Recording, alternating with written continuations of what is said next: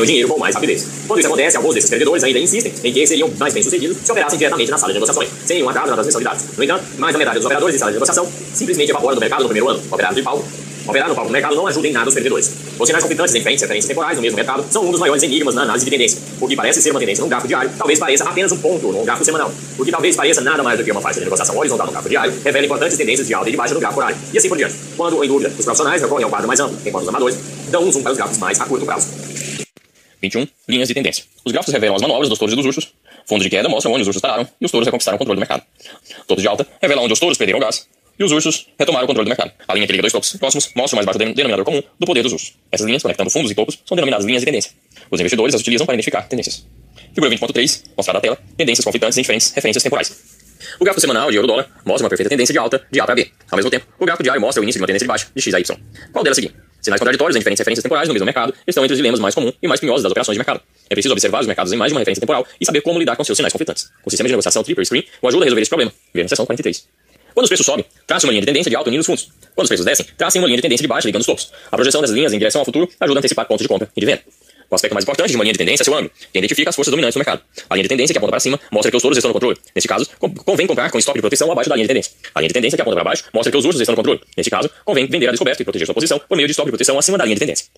As linhas de tendência estão entre as mais antigas ferramentas dos operadores de mercado. Entre as modernas ferramentas computadorizadas para identificação de tendência incluem-se as médias móveis, o sistema direcional e o MACD, no capítulo 4. Como traçar uma linha de tendência? A maioria dos grafistas traça a linha de tendência entre os pontos extremos de máxima e de mínima, mas é melhor desenhá-las entre as bordas das áreas de condicionamento. Figura 21.1. Essas bordas mostram onde a maioria dos investidores mudou de direção. A análise técnica é uma pesquisa de opinião pública e os pesquisadores querem levantar a opinião das massas, não de uns poucos extremistas. O desenho de linha de tendência ao longo das bordas das áreas de condicionamento é algo subjetivo. É preciso não cair na tentação de entortar a régua. O pânico dos touros para desfazer das posições a qualquer preço nos fundos e o pânico dos ursos para cobrir as posições a qualquer preço nos topos cria extremos, que parecem longas caudas nos gráficos. É preferível basear as linhas de tendência nas bordas das áreas de condicionamento em vez de nas pontas das caudas, pois essas últimas pouco revelam a respeito das multidões, além da tendência de entrar em pânico. Os pontos extremos são muito importantes, mas não para o desenho de linha de tendência. Os mercados geralmente dão uma guinada a partir dessas causas, oferecendo oportunidades para investidores de curto prazo. Figura 21.1. Conforme observou o Stedman, a barra que dá a impressão de um dedo que se destaca de um padrão rígido proporciona valioso ponto de referência para as operações a curto prazo. Figura 21.1 na tela, linhas de tendência e caudas. Trace linhas de tendência ao longo da borda das áreas de condicionamento e exclua do traço os preços extremos. As causas são barras alongadas nas pontas das tendências. Elas emergem das áreas de condicionamento. Em geral, os mercados revertem quando atingem as causas, oferecendo boas oportunidades de operação na direção oposta. Observe como os ângulos das tendências de alta tendem a recuar, mês após mês. O conhecimento dessa característica pode ajudá-lo a desenhar linhas de tendência preliminares. Na borda direita do gráfico, os preços estão tocando a linha de tendência de alta, compre assim que perceber uma barra que não alcance uma nova mínima. Os mercados constantemente flutuam em busca de uma área que gere mais altos volumes de negociação. Uma cauda mostra que certo preço foi rejeitado pelo mercado. Geralmente resulta em virada de direção oposta. Assim que você reconhecer uma cauda, opere no sentido oposto e coloque seu stop de proteção a meio caminho ao longo da cauda. Se o mercado começar a morder a cauda, é hora de dar o fora. Vitor Esperando, em seu livro Trader Vic, descreveu outro método para traçar linhas de tendência. Sua técnica ajuda a identificar reversões de tendências bem estabelecidas. Esperando traça a linha de tendência de alta a partir das mínimas mais baixas do movimento até a mínima secundária mais alta antes da máxima mais alta. Essa linha talvez não atravesse os preços entre os dois pontos. O rompimento dessa linha é o primeiro sinal de mudança de tendência. O segundo sinal surge quando os preços testam mais uma vez a máxima recente e depois recuam a partir desse ponto. O terceiro sinal ocorre quando os preços rompem a mínima secundária anterior. A imagem inversa desse método aplica-se às tendências de baixo. Figura 21.2, mostrada na tela, método de reversão 1, 2 e 3. Traça uma linha de tendência da máxima mais alta, A, a máxima secundária mais alta, B, anterior à mínima mais baixa, C, de modo que ela não atravesse os preços entre A e B. O rompimento dessa linha de tendência, número 1, é o primeiro sinal de uma mudança de tendência. O teste de mínima recente, número 2, é o segundo sinal de mudança em, na linha de tendência. Esta é uma boa hora para começar a comprar. Ao romper em alta secundária, número 3, os preços confirmaram a reversão da tendência. Esse método descrito por Victor Esperandio ajuda a captar grandes reversões em vez de guinadas de curto prazo. Avaliação das linhas de tendência. O aspecto isolado mais importante das linhas de tendência é sua inclinação. Quando a linha de tendência inclina-se para cima, os touros estão no controle da situação e vale a pena buscar oportunidades de compra. Quando a linha de tendência inclina-se para baixo, os ursos estão no controle e vale a pena buscar oportunidades de operar descoberto. Pode-se avaliar a importância de qualquer linha de tendência examinando-se cinco fatores: referência temporal de linha de tendência, seu comprimento, a frequência com que são tocadas pelos preços, ângulo e volume. Quanto mais longa for a referência temporal, mais importante será a linha de tendência. As linhas de tendência em gráficos semanais identificam tendências mais importantes do que as linhas de tendência em gráficos horários, e assim por diante. Quanto mais longa for a linha de tendência, maior será a sua validade. As linhas de tendência curta refletem comportamento de massa no curto prazo. Quanto mais duradoura for a tendência, maior será a inércia. Um mercado em alta vigorosa pode seguir sua linha de tendência durante vários anos. Quanto mais contatos houver entre os preços e a linha de tendência, maior será a validade da linha. Quando a tendência é de alta, o retorno à linha de tendência mostra uma rebelião entre os ursos. Quando a tendência é de baixa, o afluxo à linha de tendência mostra uma rebelião entre os touros. Quando os preços retornam à linha de tendência depois se afastam dela, sabe-se que o grupo dominante no mercado venceu os rebeldes. Traça-se uma linha de tendência preliminar apenas entre apenas dois pontos. Três pontos de contato aumentam a validade da linha. Quatro ou cinco pontos de contato mostram que a multidão dominante no mercado está firme no controle. O ângulo entre a linha de tendência e o eixo horizontal reflete a intensidade emocional da multidão dominante no mercado. Uma linha de tendência com forte inclinação mostra que a multidão dominante está se movimentando com rapidez. Uma linha de tendência quase horizontal mostra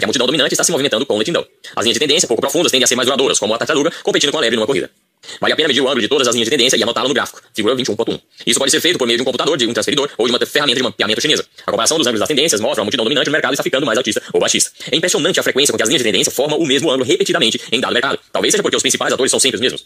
Às vezes, os preços afastam-se da linha de tendência com mais rapidez. Nesses casos, pode-se traçar uma nova linha de tendência mais inclinada, mostrando que a tendência está ganhando velocidade e tornando-se insustentável. Figura 21.3. Ao traçar uma nova linha mais inclinada, aumente o rigor do seu stop colocando imediatamente abaixo da mais recente linha de tendência e ajuste a cada nova barra. O rompimento de uma linha de tendência inclinada geralmente é seguido de uma reversão brusca. Nas tendências de alta, os volumes normalmente aumentam quando os preços sobem e diminuem quando os preços caem. Isso mostra que as altas aquecem os investidores, ao passo que as baixas os deixam frios. O oposto ocorre nas tendências de baixo. O volume aumenta nas baixas e diminui nas altas. O retrocesso com alto volume ameaça a linha de tendência, pois mostra que a multidão rebelde está crescendo. Se o volume se expande quando os preços movimentam na direção da linha de tendência, isso confirma a linha de tendência. Se o volume encolhe quando os preços retrocedem à linha de tendência, isso também confirma a linha de tendência. Se o volume se expande quando os preços retornam à linha de tendência, o sinal é de advertência de possível rompimento. Se o volume encolhe enquanto os preços se afastam da linha de tendência, o aviso é que a linha de tendência está em perigo. Figura 21.3 mostrada na tela. Quando as linhas de tendência aceleram. O mercado de ações subiu lentamente, mas com firmeza. Depois de atingir o fundo do poço, em 1987, podia-se comprar sempre que os preços tocassem a linha de tendência de alta pouco inclinada. Número 1. A tendência de alta acelerou-se em 1988 e no ponto A foi preciso traçar uma nova linha de tendência de alta. Número 2. O rompimento da nova linha de tendência mais inclinada indicou que o movimento dos touros estava terminado. Como às vezes ocorre, o mercado ofereceu excelente oportunidade de operações de descoberta, no ponto B, quando retornou à velha linha de tendência antes de despencar. Rompimento de linhas de tendência. O rompimento de uma linha de tendência bem estabelecida mostra que a multidão dominante no mercado perdeu o poder. É preciso ter o cuidado de não antecipar os sinais do mercado. A maioria dos operadores de mercado perde dinheiro quando age de maneira precipitada. A linha de tendência não é um piso de vidro sobre o mercado, que se estilhaça a primeira rachadura. Parece mais uma cerca de arame com uma certa flexibilidade, na qual se encostam os touros e os ursos. Estes podem até mesmo empurrá-los um pouco, sem derrubá-la, de maneira como os animais sacodem ou, ou vergam as divisórias entre os passos. Alguns investidores insistem em que a linha de tendência deve ser penetrada em 2 ou 3 pontos percentuais do preço. 8 dólares a 12 dólares no caso de um contrato de 400 dólares por onça de ouro.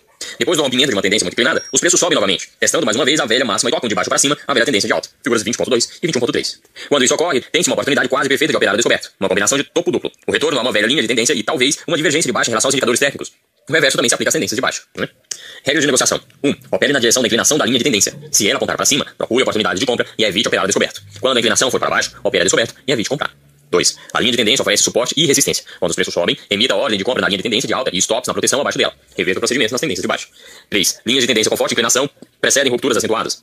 Se a inclinação da linha de tendência for superior a 45 graus, coloque seu stop bem na linha de tendência e o ajuste diariamente. 4. Os preços geralmente submetem ao novo teste o extremo mais recente depois do rompimento de uma linha de tendência com forte inclinação. O movimento de alta em retorno a uma máxima anterior, com volumes decrescentes e com divergências de indicadores, fornece excelente oportunidade para operações de descoberta. O movimento de baixa para uma mínima anterior, depois do rompimento de uma linha de tendência de baixa, fornece oportunidade de compra de baixo risco. 5. Traça uma linha de canal paralela à linha de tendência e utilize como alça de lucro. Canais de linha de tendência. Um canal é composto por duas linhas paralelas que contêm preços, figura 21.4. Quando se traça uma linha de tendência de alta unindo os fundos de reações, também é possível traçar uma linha de canal paralela à primeira, unindo os topos das altas. Quando se traça uma linha de tendência de baixa unindo os topos das altas, também é possível traçar uma linha de canal paralela à primeira, unindo os fundos das baixas. As linhas de canal, como as linhas de tendência, devem ser traçadas unindo as bordas de áreas de condicionamento, deixando de fora as máximas e mínimas extremas. A presença de uma linha de canal reforça a validade da própria linha de tendência. A validade das linhas de canal depende de quantas vezes elas foram tocadas pelos preços. A linha de canal marca as áreas de poder máximo dos touros numa linha de tendência de alta e de poder máximo dos ursos numa linha de tendência de baixa. Quanto mais largo for o canal, mais forte será a resistência. Vale a pena operar na direção da inclinação do canal, em posições compradas, ou num quarto ou na metade inferior de um canal ascendente, e em posições vendidas no um quarto ou na metade superior de um canal descendente. Os lucros devem ser realizados na parede oposta do canal. Veja também seção 45. Figura 21.4 mostrada na tela, canais de linhas de tendência e linhas de tendência preliminares. A linha de tendência de baixa 1, unindo os picos de alta, identifica um mercado de milho em baixa. A linha de canal 2, paralela à linha de tendência, une as mínimas. A linha de canal ajuda a acompanhar o poder máximo dos ursos numa tendência de baixa. As melhores oportunidades de operação descoberta estão na metade superior de um canal ascendente, enquanto as melhores oportunidades de compra estão na metade inferior de um canal ascendente. Quando os preços rompem para cima a linha de tendência de baixa, os canais podem ajudá-la a traçar uma linha preliminar de tendência de alta. Primeiro, traça uma linha de canal 3 para ligar os dois mais recentes topos de alta. Em seguida, traça uma linha 4 paralela a 3, tocando os mais recentes fundos. Essa é a nova linha preliminar de tendência de alta. Na borda direita do gráfico, o milho encontra-se em tendência de alta. Já está muito caro, perto da linha do canal superior. Se quiser operar a descoberta, coloque uma ordem de compra a ser executada nas proximidades da linha de tendência 4. Linha de tendência preliminar. Normalmente, a linha de tendência toca em pelo menos dois pontos do gráfico. No entanto, há uma técnica pouco conhecida para o desenho de linhas de tendências preliminares e se baseia em apenas um ponto, ver na figura 21.4. Quando os preços rompem a tendência de baixa e sobem acima dela, presume-se que a tendência de baixa terminou e que se inicia uma nova tendência de alta. Ligue os dois picos mais recentes, essa é a linha de canal de nova tendência de alta. Traça uma linha paralela a ela, passando pela mínima mais recente. Essa linha de tendência de alta preliminar, paralela a uma linha de canal, sugere onde esperar o próximo fundo. Ela geralmente revela excelentes oportunidades de compra. Tal procedimento tende a funcionar melhor nos fundos do que nos topos mais sobre linhas de tendência. Quando os preços rompem a tendência de alta, meça a distância vertical entre a linha de tendência e o topo mais recente e projeta para baixo, a partir do ponto de ruptura. Se a multidão pode tornar-se bastante otimista para virar os preços tanto dólares acima da linha da tendência, também é provável que se torne igualmente pessimista, empurrando os preços para baixo até a mesma distância da linha de tendência. Reverta o procedimento nas linhas de baixo. Esse método indica o alvo mais próximo de um novo movimento, que geralmente é superado. As linhas de tendência também podem ser aplicadas a volume e a indicadores. A inclinação de uma linha de tendência de volume mostra se mais ou menos pessoas estão participando do mercado. Uma linha de tendência de volume descendente mostra que a multidão do mercado está se recusando a seguir a atual tendência dos preços. Entre os indicadores técnicos, o índice de força relativa, que na seção 31, é especialmente adequado à análise de tendências. Ele geralmente rompe as linhas de tendência antes dos preços, proporcionando uma primeira indicação de uma mudança de tendência. 22. Gaps. Gap é um padrão de gráfico que consiste em duas barras adjacentes, no qual a mínima de uma barra é mais alta do que a máxima de outra barra. Figura 22.1. Ele mostra que nenhuma negociação ocorreu a certo preço, apenas em níveis mais altos e mais baixos. O Webster Dictionary define gap 1, buraco ou abertura, como numa parede ou cerca, resultante de rompimento ou divisão. Brecha, interrupção de continuidade no espaço ou tempo, e ato, lacuna. Os gaps ocorrem quando os preços saltam em resposta a desequilíbrio repentino entre as ordens de compra ou venda, desencadeando geralmente por notícias alarmantes. Os gaps nos gráficos diários mostram reações a eventos que ocorreram fora do horário de funcionamento do mercado. Se a notícias tivessem sido divulgadas durante as horas de negociação, o gap teria ocorrido apenas nos gráficos intradiários e talvez tivesse levado a faixa de negociação diária mais ampla. Por exemplo, uma greve numa grande mina de cobre é fator de alta para essa mercadoria. Se a alta for publicada à noite, os vendidos se assustam e correm para cobrir suas posições. Assim, inundam a sala de negociações com ordens de compra, antes de soar a campanha de abertura. A propósito, o Smart Money provavelmente já comprou cobre antes do anúncio de greve, pois tende a assumir posições quando o mercado está tranquilo, mas os amadores quase sempre reagem a sobressaltos das notícias. Os gaps mostram que a multidão que opera nos mercados está assustada, que os perdedores estão ficando contundidos e abandonando suas posições. Quando se sabe que os touros ou ursos estão feridos, não é difícil imaginar o que farão em seguida e passar a operar de acordo com tais expectativas. Alguns gaps são válidos, outros são falsos. Os gaps válidos ocorrem quando o mercado salta um nível de preço. Os gaps falsos ocorrem quando um instrumento financeiro é negociado em um outro mercado, enquanto o mercado que se analisa está fechado. Por exemplo, os gráficos diários dos mercados futuros de câmbio de Chicago estão cheios de gaps falsos. Opera-se com câmbio em Tóquio, Londres e em outros lugares, enquanto a bolsa mercantil de Chicago está fechada. Quando a bolsa reabre, seus preços formaram gaps funcionam simplesmente para refletir as mudanças de preços no exterior. Todos os gaps podem ser divididos em quatro grandes grupos: comum, corte, continuação e exaustão. É preciso identificá-los, pois cada um conta uma história diferente e demanda diferentes táticas de negociação. Gaps comuns. Os gaps comuns são fechados rapidamente. Os preços retornam e preenchem os gaps em poucos dias. Os gaps comuns geralmente ocorrem em mercados tranquilos sem tensão. São vistos em contratos futuros para entrega posterior, em ações pouco negociadas ou em fundos de mercado com baixo volume ou sem negociação.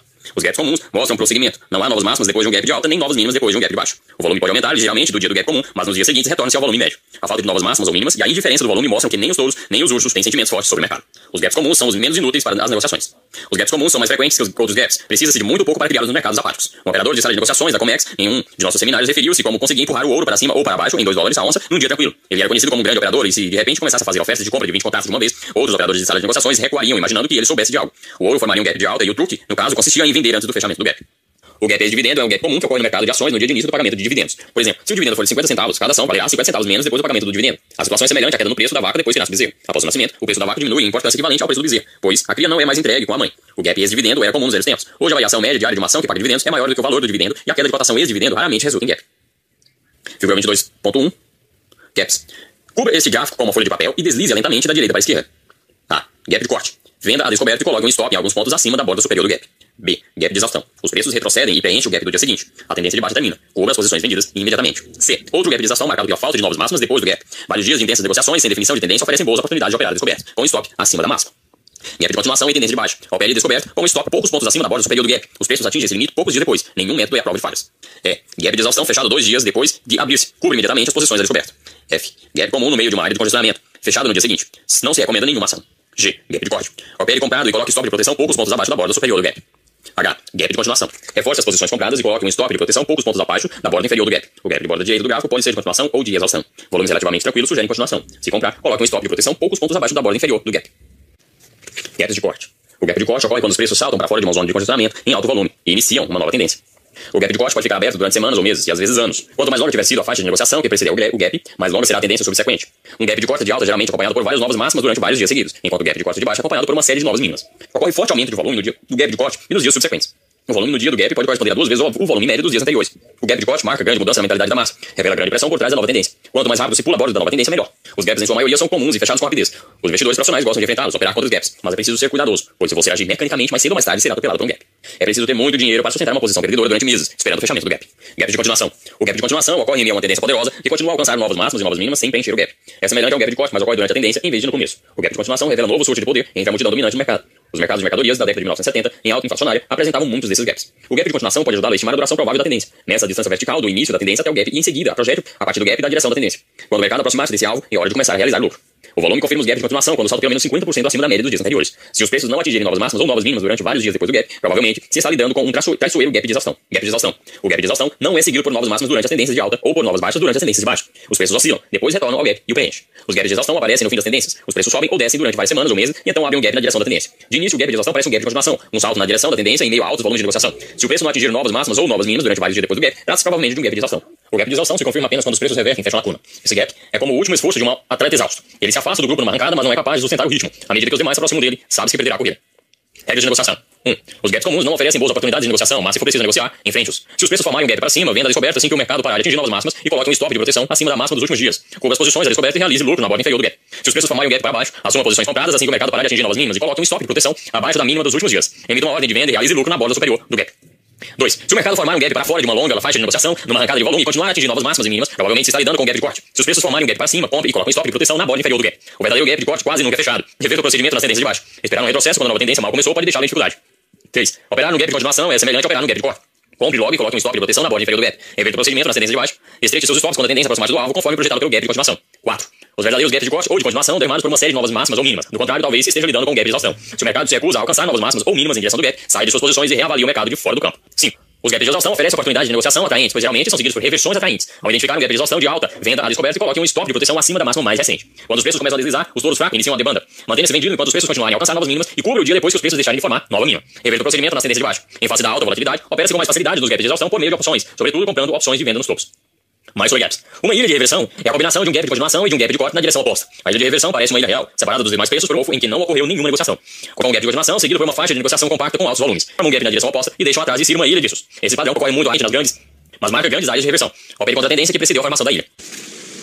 Mais sobre gaps. Uma ilha de reversão é a combinação de um gap de continuação e de um gap de corte na direção oposta. A ilha de reversão parece uma ilha real, separada dos demais preços por um golfo, em que não ocorreu nenhuma negociação. Começa com um gap de continuação, seguindo por uma faixa de negociação compacta com altos volumes. Então, os preços formam um gap na direção oposta e deixam atrás de si uma ilha de preços. Este padrão ocorre muito raramente, mas marca grandes áreas de reversão. Opere contra a tendência que precedeu a formação da ilha.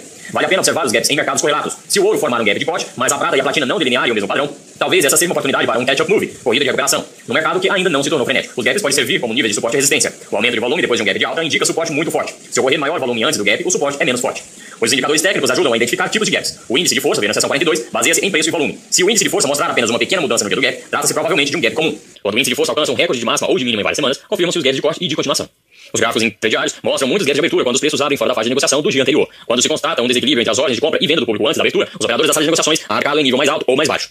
Se o público externo quiser comprar, os operadores da sala de negociações vendem a esse preço mais alto, de modo a ganhar dinheiro com a mais leve baixa. Se os clientes quiserem vender, os operadores da sala de negociações ficarão com a mercadoria a preços bastante baixos para lucrarem com a mais leve recuperação. Os prós jogam com frieza. Eles sabem que a multidão raramente mantém a empolgação durante muito tempo e que os preços tendem a retornar à faixa de negociação do dia anterior. Assim, vendem acima e compram abaixo da faixa de negociação, esperando para desfazer suas posições e realizar ou deixar o gap de abertura.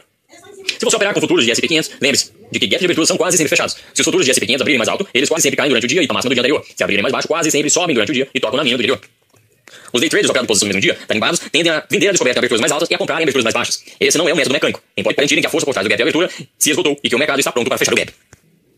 23. Padrões dos gráficos. Os padrões que você vê nos gráficos ou na tela do computador são as trilhas deixadas pelos touros e ursos. O grafista é um caçador que segue esses rastros sutis, visíveis apenas para aqueles que sabem o que procurar. Os padrões dos gráficos podem ajudá-lo a avaliar a probabilidade de continuação ou de reversão da tendência. Dois são os principais grupos de padrões: continuação e reversão. Os padrões de continuação incluem bandeiras e flâmulas e, su e sugerem que se negocie na direção da tendência em curso. Os padrões de reversão abrangem cabeça e ombros, cabeça e ombros inversos e topos e fundos duplos. Indicam que é hora de realizar lucro nas posições existentes. Alguns padrões podem atuar como formações de continuação ou de reversão. Os triângulos e retângulos são notórios por exercerem essa dupla tarefa. Quando os vários padrões de gráficos apontam na mesma direção, seus sinais são reforçados. Por exemplo, se uma linha de tendência de alta é rompida quando um topo, cabeça e ombros está sendo completado, confirma que a tendência de alta está minando. Quando os diferentes padrões emitem mensagens conflitantes, seus sinais cancelam reciprocamente e é melhor não operar. Topos, cabeça e ombro. Uma tendência de alta saudável movimenta sem passos. A maioria das altas alcança picos mais elevados do que o da alta anterior e os declínios param em níveis mais altos do que os da baixa anterior. Quando as tendências de alta não alcançam uma máxima mais elevada ou os declínios ficam aquém da mínima anterior, essa situação mostra que os touros estão perdendo controle. Topos, cabeças e ombros marcam o fim da tendência de alta. Figura 23.1. A cabeça é um pico de preço cercado por dois picos mais baixos, ou ombros. Uma linha de pescoço liga as mínimas dos declínios nos dois ombros. A linha de pescoço não precisa ser horizontal, também pode ser ascendente ou descendente. A linha de pescoço com inclinação para baixo é especialmente baixista, mostra que os ursos estão ficando mais fortes. Quando os preços não sobem além da cabeça, confirma-se o desenvolvimento de um topo, cabeça e ombros. O ombro direito pode ser mais alto ou mais baixo do que o ombro esquerdo, assim como mais curto ou mais longo. A queda a partir do ombro direito rompe a linha do pescoço. Quando isso ocorrer, a tendência está morta. Depois de romper a linha de pescoço, os preços às vezes retrocedem a ela, com volumes mais baixos. Esta alta débil representa excelente oportunidade para operar a descoberta, com stop lógico logo acima da linha do pescoço. Os topos, cabeça e ombros geralmente apresentam padrões de volumes típicos. Os volumes quase sempre é mais baixo na cabeça do que no ombro esquerdo. E aí é ainda mais baixo no ombro direito. Os volumes tendem a aumentar quando os preços rompem a linha de pescoço. Quando os preços retrocedem a ela, o volume é muito pequeno. Os padrões cabeça e ombros fornecem um alvo aproximado para nova tendência de baixo. É possível determiná-lo medindo-se a distância do topo da cabeça até a linha de pescoço e daí projetando-a para baixo. Regras de negociação. Ao identificar um topo, cabeça e ombros, você precisa tomar duas decisões. O que fazer com suas posições compradas e como operar a descoberta. Você tem três escolhas para gerenciar suas posições compradas. Desfamente delas, aceitar suas ordens de stop ou vender algumas e manter as outras. Muitos investidores optam pela quarta alternativa. Simplesmente ficam parados e não fazem nada. Operar nos mercados é um jogo complexo e não trivial, que exige decisões numa atmosfera de incerteza. Figura 23.1, cabeça e ombros. A tendência de alta mantém-se vigorosa enquanto as novas altas gerarem novas máximas. Os volumes crescentes confirmam as altas. Os volumes caem quando os preços alcançam a cabeça, H, disparando o alarme para enfrentar os stops nas proteções compradas. O declínio a partir da cabeça rompe a linha de tendência de alta e sinaliza que a tendência de alta está terminada. A cabeça, nesse caso, é uma ilha de reversão, Vergap seção 22, padrão muito baixista. O volume aumenta de maneira algorenta durante o declínio a partir da cabeça. O ombro direito, RS, é muito menor do que o esquerdo, outro sinal de fraqueza. O baixo volume no ombro direito também aponta para uma boa oportunidade de operação descoberta. O declínio a partir do ombro direito rompe a linha de pescoço. Completa-se assim o padrão cabeça e ombros. É excelente a oportunidade de operações a descoberta quando os preços sobem de volta à linha do pescoço em, com baixos volumes. A distância de topo-cabeça até a linha do pescoço, A, é um alvo para o declínio. B, na borda direita do gráfico, mantenha-se comprado, pois os preços continuam a cair com volumes crescentes e ainda não alcançaram o alvo. Coloque um stop de proteção no topo da faixa de negociação nos últimos 5 dias. Sua decisão depende da intensidade de seu sentimento de certeza enquanto ao padrão. Também depende do tamanho de sua conta de investimentos. Uma conta grande permite que você compre e venda gradualmente. Ter de negociar um único contrato com uma conta pequena exige apurado senso de oportunidade. É uma boa escola para os investidores iniciantes. Você precisa analisar os gráficos em mais de uma referência temporal. Ver seção 36. Se os gráficos semanais parecerem combaleantes, em bom padrão cabeça e ombro nos gráficos diários, talvez o leve a correr para a saída. Ao contrário, se os gráficos semanais estiverem fortes, quase sempre é preferível simplesmente aceitar as ordens de stop. Os indicadores técnicos também podem ajudá-lo a concluir quanto à urgência da venda. Os mercados realmente são mais voláteis no topos, com grandes oscilações entre máximas e mínimas de curto prazo. Vender a descoberto e colocar um stop acima da máxima mais recente talvez o exponha mais risco do que a quantia máxima por contrato compatível com sua conta. Vê capítulo 10. Talvez você tenha de deixar de operar ou de comprar opções de venda para manter seu risco monetário dentro dos limites aceitáveis. 1. Um, venda quando reconhecer a cabeça ou o ombro direito de um padrão cabeça e ombros baseado em baixos volumes, o rompimento de uma tendência de alta e uma divergência entre indicadores e preços. 2. O declínio a partir da cabeça estabelece uma linha de pescoço. Se ainda mantiver uma posição comprada, coloque um stop abaixo da linha de pescoço. 3. A alta para o ombro direito geralmente é marcada por baixos volumes e por fraqueza ofensiva dos indicadores técnicos. Oferece a última boa oportunidade para retirar o dinheiro da tendência de alta. Os indicadores técnicos geralmente alcançam níveis mais altos no ombro direito do que na cabeça, mas nunca superam os níveis alcançados no ombro esquerdo. Ao vender a descoberto no ombro direito, coloque seu stop no topo da cabeça. Especifique a ordem como stop em reverse, se parar fora da posição a descoberto, reverta e opere vendido. Ver sinal o cão dos Berkshire. 4. Depois do rompimento da linha de pescoço, o retorno com baixos volumes oferece excelente oportunidade de operar a descoberto, com stop de proteção um pouco acima da linha de pescoço. Então, dos Baskervilles. Esse sinal ocorre quando um padrão confiável sob a forma de gráfico ou indicador não resulta no comportamento esperado e os preços se movimentam na direção oposta. Um padrão ombro e cabeça indica o término da tendência de alta. Se os preços continuam a subir, configura-se o sinal do cão dos Baskervilles. O nome do sinal inspira-se na história de Sir Arthur Conan Doyle, na qual Sherlock Holmes foi chamado para resolver um caso de assassinato numa propriedade rural. Ele descobriu a pista básica ao se dar conta de que o cão da família não latiu enquanto se cometia o assassinato. Isso significa que o cão conhecia o criminoso e que o criminoso é alguém de dentro da casa. Ou assistiu na falta de ação esperada, ausência de tiros. Quando o mercado se recusa a latir em resposta a uma situação perfeitamente configurada, o sinal daí resultante é o cão dos Baskervilles. A situação revela que algo fundamental está mudando abaixo da superfície. Então é hora de atrelar-se a uma nova tendência poderosa. O padrão cabeça em ombro emite um forte sinal de venda. Se o mercado se recusar a cair e, ao contrário, sobe e partir do ombro direito, o sinal resultante é o cão dos Baskervilles. Quando os preços sobem acima da cabeça, é hora de cobrir as posições vendidas, revertê-las e operar comprado. O aborto de um topo, cabeça e ombros geralmente resulta em alta muito forte. Compre no rompimento para cima e coloque um stop de proteção um pouco abaixo do topo da cabeça. Cabeça e ombros ao contrário. Alguns investidores chamam esse padrão de fundo cabeça e ombros. Imagem inversa, topo cabeça. Parece a silhueta de uma pessoa de baixo. Esse padrão se desenvolve quando uma tendência de baixa perde a força e está a ponto de reverter. Figura 23.2. Nas verdadeiras tendências de baixa, cada nova mínima cai abaixo da anterior e cada nova alta cessa em nível inferior à precedente.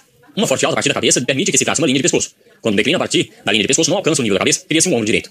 Quando os preços sobem a partir do ombro direito e ultrapassam a linha do pescoço com limites crescentes, completa-se o fundo cabeça e ombro e inicia-se uma nova tendência de alta. Às vezes, a um fundo, cabeça e ombro segue-se um retrocesso à linha de pescoço com baixos volumes, oferecendo excelente oportunidade de compra. Meça a distância do fundo da cabeça até a linha do pescoço e a projete para cima a partir do ponto em que se rompeu a linha de pescoço. Daí resulta a medida mínima de uma alta, que em geral é superada. As táticas para operar em cabeça e ombros invertidos são semelhantes às dos topos de cabeças e ombros. Arrisca-se menos dinheiro operando nos fundos, pois os preços estão menos voláteis e podem-se usar stops mais próximos. Figura 23.2 mostrado à tela, cabeça e ombros invertido. Enquanto a tendência de baixa estiver em curso, os altos volumes confirmam todos os declínios até o ombro esquerdo, LS. O declínio para dentro da cabeça, em H, ocorre com baixos volumes, uma advertência para os justos. A alta para fora da cabeça irrompe acima da linha de tendência de baixa e sinaliza o esgotamento da tendência de baixa. A ocorrência de baixos volumes enquanto os preços percorrem o ombro direito, RS, e a inclinação ascendente da linha de pescoço indica aproximação de alta vigorosa. A explosão dos volumes no rompimento de linha de pescoço confirma nova tendência de alta. Nenhum retorno jamais alcançou essa linha de pescoço. O alvo preliminar está tão acima da linha de pescoço quanto a cabeça no padrão A está abaixo dela.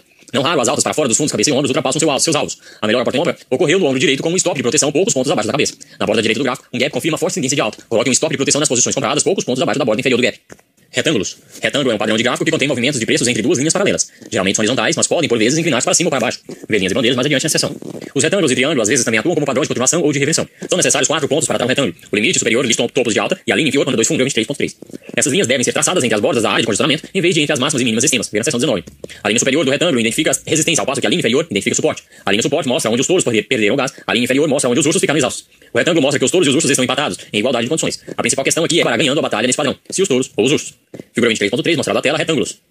O limite superior de cada retângulo é traçado pela ligação de duas ou mais máximas. O limite inferior é obtido pela ligação de duas ou mais mínimas. O retângulo pode atuar como padrão de continuação ou de reversão. Se a importante linha de tendência mantiver-se intacta, é mais o retângulo represente padrão de continuação.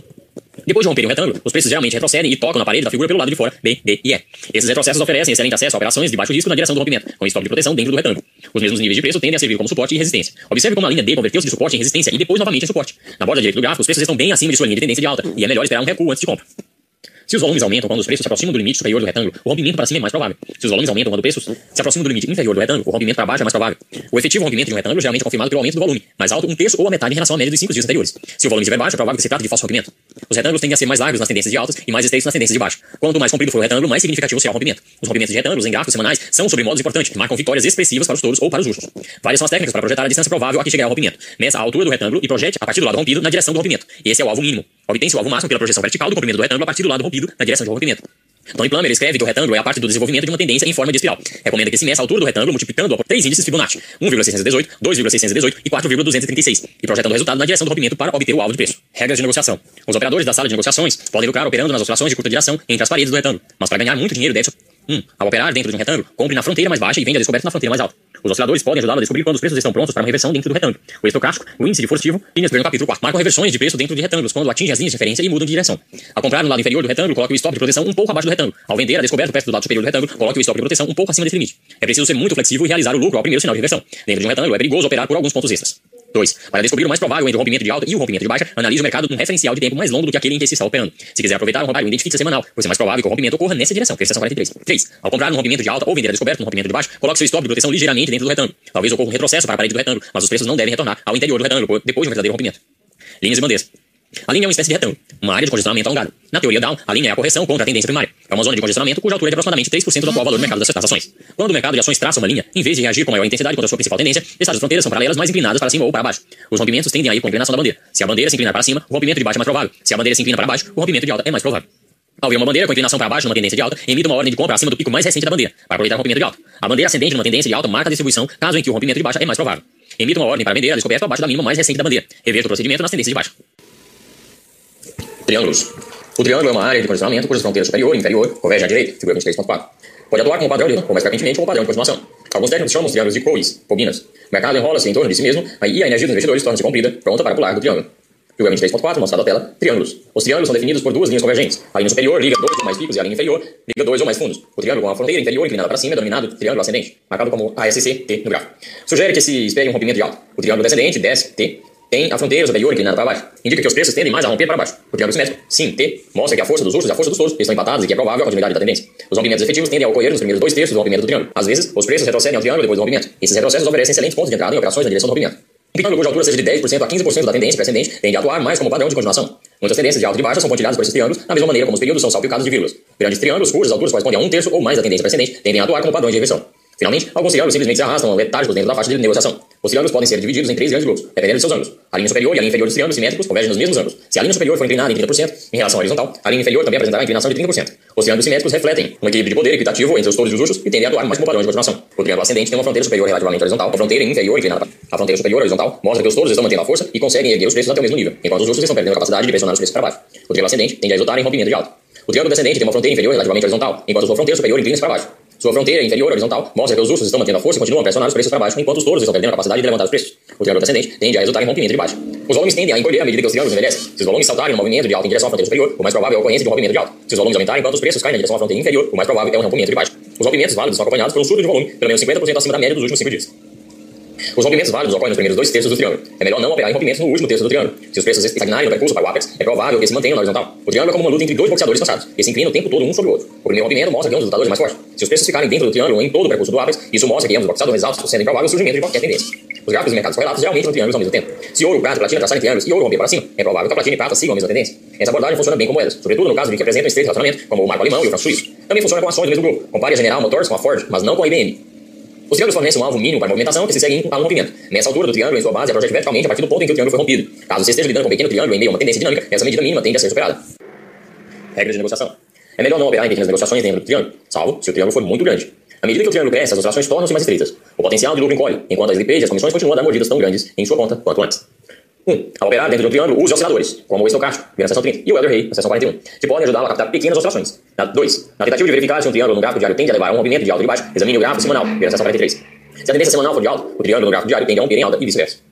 3. Quando quiser comprar um rompimento de alta, emita uma ordem de compra ligeiramente acima da fronteira superior do triângulo. Continue abaixando a ordem à medida que o triângulo torna-se mais estreito. Se quiser operar descoberto com rompimento de baixo, emita uma ordem de venda ligeiramente abaixo da fronteira inferior. Continue aumentando à medida que o triângulo torna-se mais estreito. Depois de entrar na operação, coloque um stop de proteção ligeiramente dentro do triângulo. Os preços podem retroceder para a parede, mas não devem retornar muito para dentro do triângulo depois de um rompimento efetivo. 4. Quando o rompimento partir do triângulo é seguido de um retrocesso, preste atenção ao volume. O retrocesso com volumes altos ameaça abortar o rompimento, mas o retrocesso com volumes baixos oferece oportunidade para reforçar suas posições. 5. Quando os preços se aproximam do último terço do triângulo, cancele suas ordens de compra ou venda. Os rompimentos a partir do último terço do triângulo são muito pouco confiáveis. Triângulos áticos. A flâmula é um pequeno triângulo cujas linhas são inclinadas na mesma direção. As flâmulas que se inclinam têm um padrão de continuação. Um velho ditado afirma: a flâmula trêmula a meio mastro. Uma alta tende a afastar tanto quanto antes. A flâmula que se inicia na direção em digestão, uma tendência que se aproxima da reversão. O em ampliação ocorre quando os preços estabelecem uma série de massas mais altas e de mínimas mais baixas. Este padrão mostra que o mercado está ficando histericamente volátil. Com os touros e os ursos entrando em disparado, a luta entre touros e ursos fica acirrada demais para que a tendência de alta se sustente. O triângulo em ampliação mata a tendência de alta. O diamante inicia-se com um triângulo em ampliação e termina com um triângulo simétrico. É preciso observar com muita atenção para reconhecer. Os diamantes são exemplos fundamentais de padrão tipo força para os grafistas. Se você olhar durante muito tempo, acabará encontrando mas sua utilidade para as operações é mínima. Costumava garimpar diamantes, mas a maioria não passava de zircônio. Topos e fundos duplos. Os topos duplos ocorrem quando os preços sobem até a área da máxima anterior. Os fundos duplos ocorrem quando os preços caem até a área de baixo anterior. O segundo topo ou fundo pode ficar no primeiro. Isso geralmente confunde os analistas iniciantes. Os operadores sagazes usam indicadores técnicos para identificar topos e fundos duplos. Geralmente são marcados por divergências de alto e de baixo. Comprar em fundos duplos e vender a descoberta em topos duplos oferece algumas das oportunidades de negociação. Capítulo 4. Análise técnica computadorizada. 24. Computadores nas operações de mercado. Para ser bem sucedido como operador de mercado, é preciso que seus conhecimentos sobre o mercado sejam mais profundos do que os dos. Você pode analisar o mercado com mais profundidade por meio do computador. Muitos operadores de mercado que competem com você pelas melhores oportunidades já o como ferramenta de análise. Os grafistas manuais podem ajudá-lo a desenvolver uma sensibilidade intuitiva, quase física sobre os preços. Compre algumas folhas de papel para gráficos e pilote várias ações e commodities a cada dia. Depois de completar os gráficos, marque os pontos em que comprará ou venderá e aqueles que colocará os seus stops. Depois de agir assim durante algum tempo, você provavelmente quererá analisar mais mercados usando indicadores técnicos. Essa é a hora de recorrer ao computador e aos softwares de análise técnica. De carro ou a pé.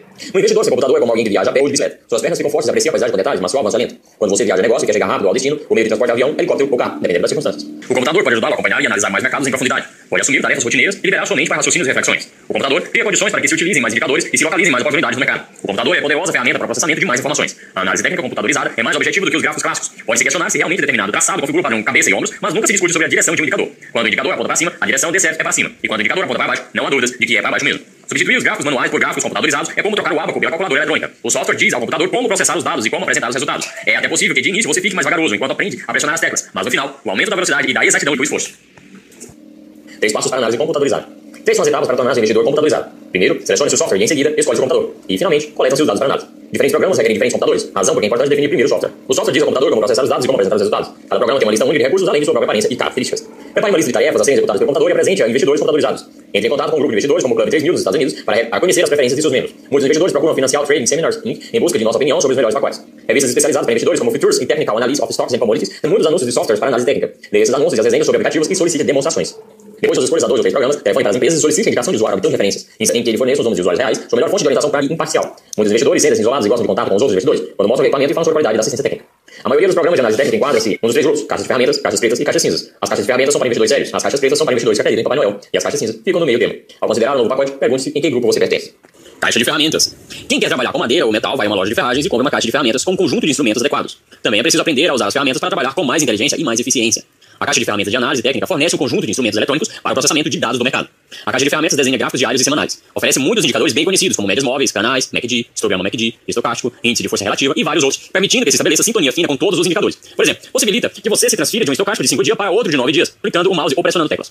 Um pacote de qualidade cria condições para que você inclua seus próprios indicadores no sistema. Assim você pode desenvolver fórmulas e indicadores sob medida para suas finalidades. Evite programas que lhe, ponham, que lhe imponham indicadores inatados. A boa caixa de ferramentas também possibilita que se comparem dois mercados quaisquer e que se analisem os spreads. Caso você opere com opções, a caixa de ferramentas deve incluir um modelo de avaliação de opções. Os pacotes avançados ainda criam condições para que você teste a rentabilidade de seu sistema de negociações. Dispõe-se de boas caixas de ferramentas em todos os níveis de preço. Na ponta mais sofisticada, a lista de indicadores do CompTrack enche algumas páginas, incluindo testes de rentabilidade, além de ser altamente automatizada. A maioria dos gráficos desse livro foi definido com o CompuTrack. Financial Trading Seminars Inc. mantém uma lista de recursos recomendados para investidores computadorizados, pacote de software de vários preços, serviços de dados, configurações de computadores e assim por diante. Essa lista é atualizada em intervalos de poucos meses e é oferecida aos investidores como serviço público. Você pode receber essas informações entrando em contato com, com nossa empresa pelo site www.welder.com. Caixas pretas. Os aplicativos caixa preta dizem o que e quando comprar e vender, sem explicar as razões. Entra-se com dados na caixa preta, as luzes piscam, as engrenagens giram e, de repente, a engenhoca cosma uma folha de papel dizendo o que fazer. Milhares de investidores pagam bom dinheiro por esses sistemas. A maioria das caixas pretas é vendida por espertalhões, altários ou operadores de mercado inseguros. As caixas pretas sempre são apresentadas com um histórico impressionante demonstrando seu desempenho lucrativo no passado. Todas as caixas pretas se autodestroem porque os mercados estão em constante evolução. Até mesmo sistemas com otimização embutida não funcionam, pois não sabem que tipo de otimização será necessário no futuro. Nas operações de mercado, não há substituto para o julgamento maduro. A única maneira de lucrar com caixas pretas é vender. Toda caixa preta acabará fracassando, ainda que vendida por gente honesta. Atividades humanas complexas, como operações de mercado, não são suscetíveis de automatização. As máquinas podem ajudar, mas não substituem os seres humanos. Operar nos mercados por meio de caixa preta significa usar uma fatia de inteligência alheia da maneira como se manifestou em alguns momentos do passado. Caixas cinzas. Como a caixa preta, as caixas cinzas geram, geram sinais de operações com base em fórmulas exclusivas. Ao contrário das caixas pretas, oferece uma visão geral de suas fórmulas e permite até certo ponto a sintonia fina com suas operações. Quanto mais a caixa cinza aproximar-se da caixa de ferramentas, melhor será. As caixas cinzas, bem conhecidas, incluem programas como Mesa, considerado melhor para identificação dos ciclos de mercado. Computadores. Diferentes programas e softwares exigem diferentes máquinas. Essa é a razão porque é melhor escolher o aplicativo antes de comprar o computador. Compre o equipamento mais moderno de modo a aproveitá-lo durante vários anos. Os usuários sempre exigem mais memória e velocidade. Nunca ouvi ninguém reclamar de excesso de qualquer uma dessas características. Compre um modelo veloz para extrair dados de bancos de dados.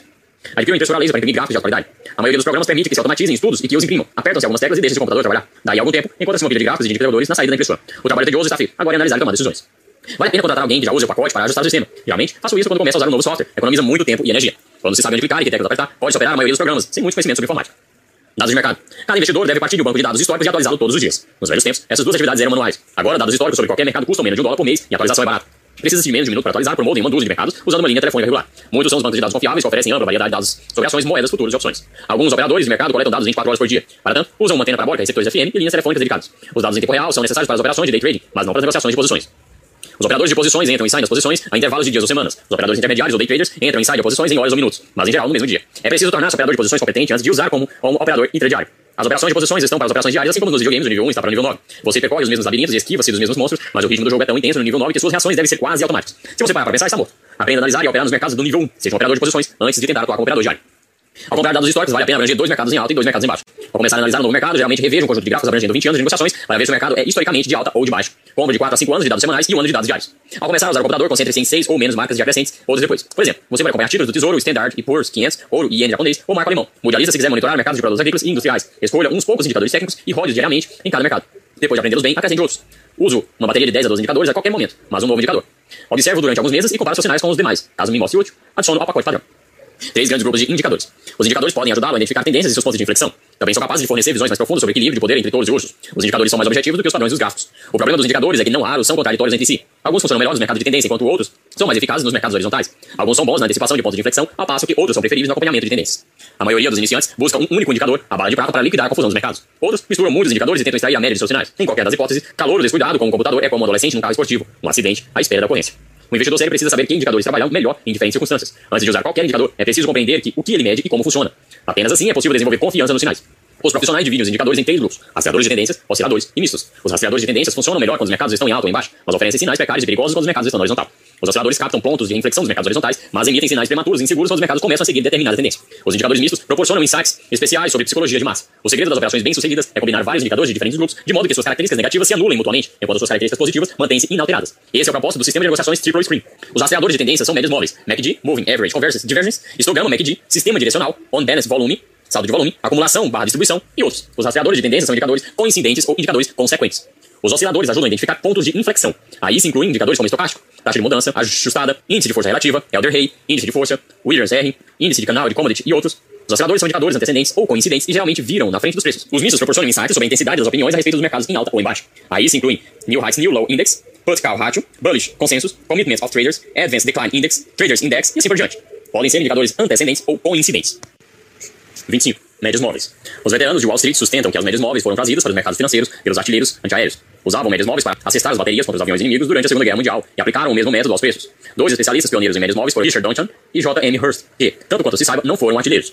Duncan foi um empregado de Mary Link, que desenvolveu métodos de negociações baseados no cruzamento de médias móveis. Hurst foi um engenheiro que aplicou as, as médias móveis a ações. Em seu livro The Profit Magic of Stock Transition Time, hoje um clássico da literatura especializada. A média móvel, MN, mostra o valor médio dos dados em determinado período. Uma MM de 5 dias mostra o preço médio dos últimos 5 dias. Uma MM de 20 dias mostra o preço médio dos últimos 20 dias. E assim por diante. Quando se conectam, as médias móveis de cada dia cria-se uma linha de média móvel. O valor da MM depende de dois fatores. Os valores cuja média está sendo calculada e a amplitude do intervalo temporal das MM. Suponha que se queira calcular a média móvel simples de 3 dias de determinada ação. Se a ação fechar em 19, 21 e 20 em 3 dias consecutivos, a MM simples em 3 dias dos preços de fechamento é 20 sendo 19 mais 21 mais 20 dividido por 3. Suponha que no quarto dia a ação fecha 22. Com isso, a média móvel em 3 dias sobe para 21. O fechamento dos últimos 3 dias, 21, 20 e 22, dividido por 23. Três são os principais tipos de médias móveis: simples, exponencial e ponderada. A maioria dos investidores usa média móvel simples, pois são fáceis de calcular, tanto que Duncan e Hurst as calculavam nos dias pré-computador. As MM simples, contudo, apresentam uma falha fatal. Mudam duas vezes em resposta a cada preço. Latir duas vezes. A MM simples muda duas vezes em resposta de cada dado. Primeiro, muda quando um novo dado entra em seu período de apuração. Isso é bom. Queremos que nossa média móvel reflita as mudanças nos preços. O ruim é que a MM muda novamente quando o dado saiu do seu período de apuração. Quando um preço mais alto é abandonado, a MM simplesmente diminui. Quando o preço mais baixo é abandonado, a MM simples aumenta. Essas mudanças não têm nada a ver com a atual realidade do mercado. Imagine que uma ação pague entre 80 e 90, e que sua MM simples em 10 dias seja de 85, mas incluindo um dia em que a ação chegou a 105. Quando se extrai esse número elevado do cômputo da média, por ter saído do período móvel de 10 dias, a MM mergulha, parecendo o início de uma tendência de baixa. No entanto, esse mergulho sem sentido não reflete a situação vigente, mas a influência do passado. Quando um dado antigo é abandonado, a média móvel simples oscila. É como um cão de guarda que late duas vezes. Uma quando alguém se aproxima da casa e outra quando a mesma pessoa se afasta. Não se sabe quando acreditar no cachorro. Os operadores de mercado usam médias móveis simples por uma questão de inércia. O moderno operador de mercado computadorizado consegue resultados muito melhores usando médias móveis exponenciais. Psicologia do mercado. Cada preço é um instantâneo do atual consenso de massa em relação ao valor. Na seção 12. Um preço isolado não diz se a multidão é altista ou baixista. Do mesmo modo como uma foto sozinha não indica se alguém é otimista ou pessimista. Se por outro lado, 10 fotos seguidas da mesma pessoa forem levadas a um laboratório fotográfico para montagem de uma imagem composta, não será difícil supor as características típicas do indivíduo. Caso se atualize diariamente a imagem composta, será possível monitorar a tendência de humor da pessoa. A média móvel é uma fotografia composta do mercado. Combina preços de vários dias. O mercado consiste em multidões enormes e a média móvel identifica a direção do movimento da massa. A mensagem mais importante de uma média móvel é a direção de sua inclinação. Ao aumentar, revela que a multidão está ficando mais otimista, altista. Ao cair, mostra que a multidão está ficando mais pessimista, baixista. Quando a multidão se torna mais altista do que antes, os preços sobem da média móvel. Quando a multidão se torna mais baixista do que antes, os preços caem abaixo da média móvel. Médias móveis exponenciais. A média móvel exponencial, MME, é melhor ferramenta de acompanhamento de tendência do que a média móvel simples. Ela atribui maior peso aos dados mais recentes e reage com mais rapidez às mudanças do que a MM simples. Ao mesmo tempo, a MME não salta em resposta aos velhos dados. Esse cão de guarda tem melhores olheiras e late apenas quando alguém se aproxima da casa. Os softwares de análise técnica permitem que se selecione a duração da NME e que se calcule apertar, apertar de teclas ou clicar no mouse. Para fazer uma mão, siga os seguintes passos. 1. Um, determine a duração da NME. Digamos que se queira um período de 10 dias. 2. Calcule o coeficiente K para esse período. Ver na imagem, mostrar na tela. Por exemplo, para um NME de 10 dias, K é igual a 2 dividido por 10 mais 1. Ou seja, 0,18. 3. Calcule a NM simples para os primeiros 10 dias e some os preços de fechamento e divida a soma por 10. No 4. No 11 primeiro dia, multiplique o preço de fechamento por K, multiplique a NM do dia anterior por parênteses 1 menos K, fecha parênteses, e adicione os dois números. O resultado é a NME de 10 dias. 5. Repita a etapa 4 a cada dia subsequente para obter a NME mais recente. Ver planilha na figura 25.1. Mostrada a tela. A NME apresenta duas grandes vantagens em relação à NM simples. Primeiro, atribui maior peso ao último dia de negociação. O humor mais recente da multidão é mais importante. Na NME de 10 dias, o último preço de fechamento é responsável por 18% do valor da NME, enquanto na NM simples todos os dias são iguais. Segundo, a NME não abandona os velhos dias de maneira simples e abrupta como a NM. Os velhos dias desaparecem aos poucos, com o humor do passado esvaecendo-se aos poucos na foto composta. Figura 25.1 mostrada a tela, planilha de NME de 10 dias. Começa calculando a média móvel simples. O primeiro valor na coluna 3 é uma NM simples. Calcule em seguida a média móvel exponencial em cada dia subsequente, de acordo com a fórmula fornecida no capítulo. Escolhendo a duração da média móvel. Uma NME relativamente curta é mais sensível às mudanças de preço. Permite que se captem as novas tendências com mais rapidez. Também muda na direção com mais frequência e produz mais dentes de serra. Dente de serra é a reversão rápida de um sinal de negociação. Uma NME relativamente longa resulta em menos dentes de serra, mas perde os pontos de inflexão por margem mais ampla.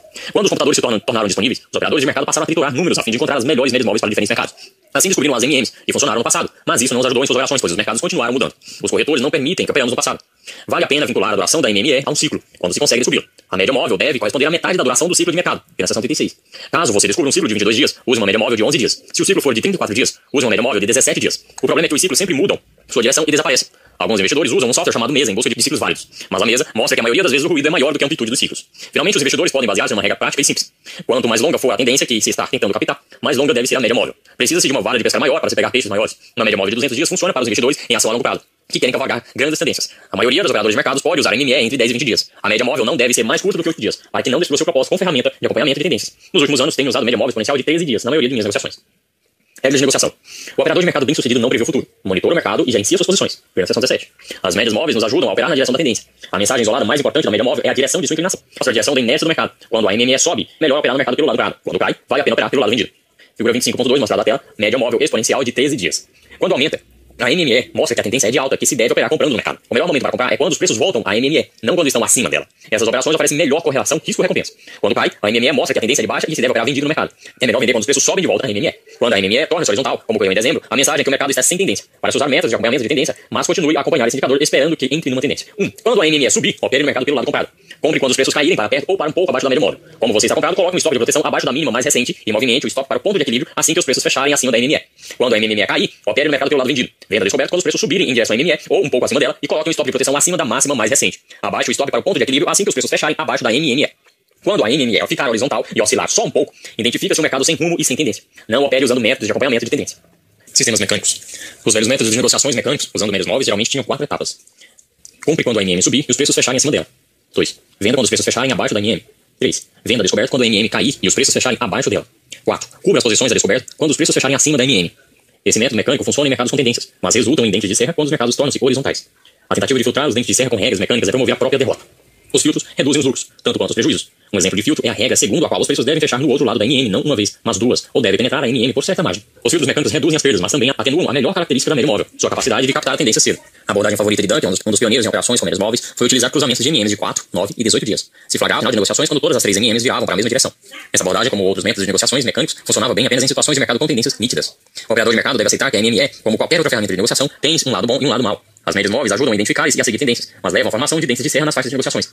Procuraremos uma resposta para esse dilema no capítulo 9, sobre o sistema de negociações triple screen. Mais sobre médias móveis. As médias móveis servem como zonas de suporte e resistência. A média móvel em ascensão tende a atuar como piso sobre os preços e a média móvel em declínio tende a funcionar como teto sobre os pesos. Eis porque vale a pena comprar perto da NM em ascensão e vender a descoberto perto da MM em declínio. As médias móveis podem ser aplicadas a indicadores, assim como a preços. Alguns investidores usam médias móveis de volume de 5 dias.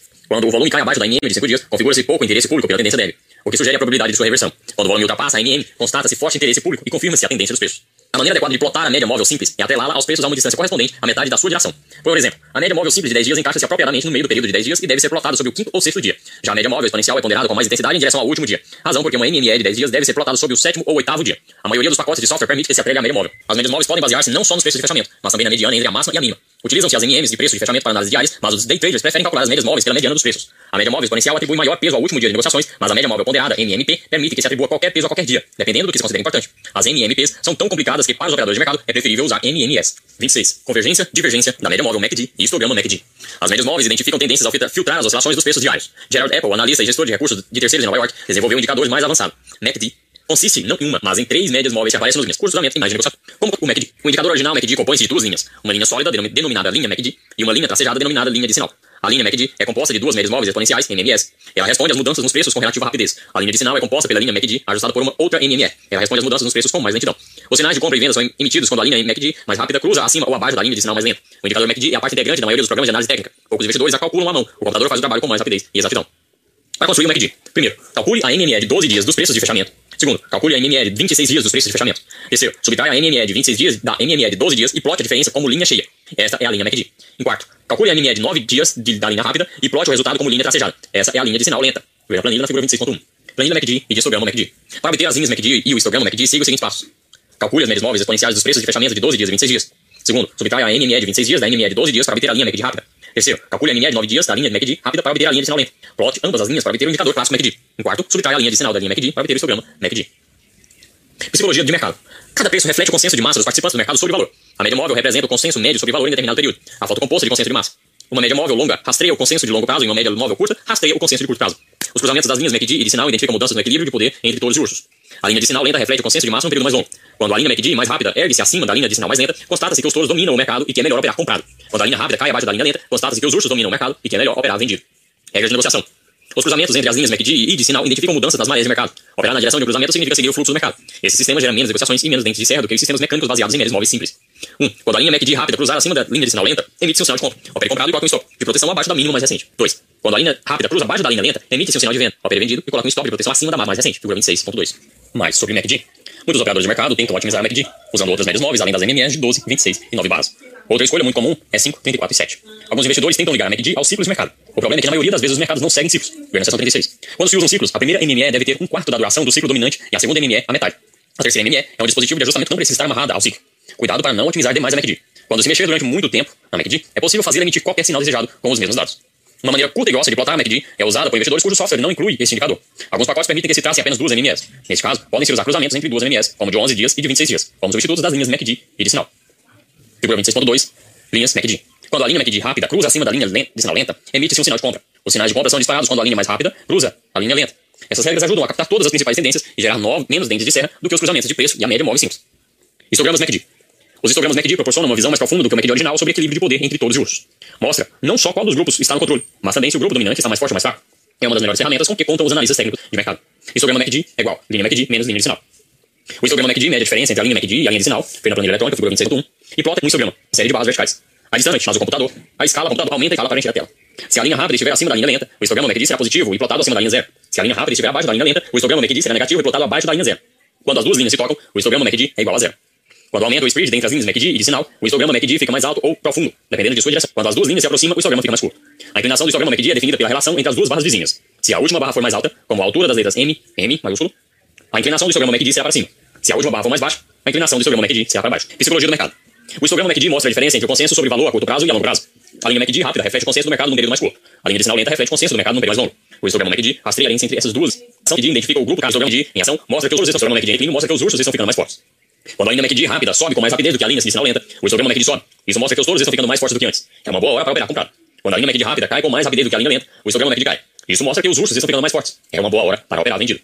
Quando a inclinação do histograma MACD movimenta-se na mesma direção dos preços, a tendência é segura. Quando a inclinação do histograma MACD movimenta-se em direção oposta às dos preços, o vigor de tendência é questionável. É melhor operar na direção da inclinação do histograma MACD, pois ela mostra se os touros ou os ursos dominam o mercado. A inclinação do histograma MACD é mais importante do que a posição acima ou abaixo da linha central. Os melhores sinais de venda ocorrem quando o histograma MACD está acima da linha central, mas sua inclinação é para baixo, mostrando que os touros ficaram exaustos. Os melhores sinais de compra ocorrem quando o histograma MACD está abaixo da linha, mas sua inclinação é para cima, mostrando que os ursos ficaram exaustos. Regras de negócio. Programa emite negociação. Um corre é raro e acontece às vezes em qualquer mercado, mas é extremamente forte. O sinal comum é dado pela inclinação do histograma MACD, figura 26.3. Quando a barra em curso é mais alta do que a barra anterior, a inclinação é para cima. Mostra que os touros estão no controle e é tempo de comprar. Quando a barra em curso é mais baixa do que a barra anterior, a inclinação é para baixo. Mostra que os ursos estão no controle e é hora de vender. Quando os preços avançam num sentido, mas o histograma MACD movimenta-se em outro sentido, a mensagem é que a multidão dominante está perdendo entusiasmo e a tendência é mais fraca do que parece. Figura 26.3 mostrada na tela. Divergências do histograma MACD.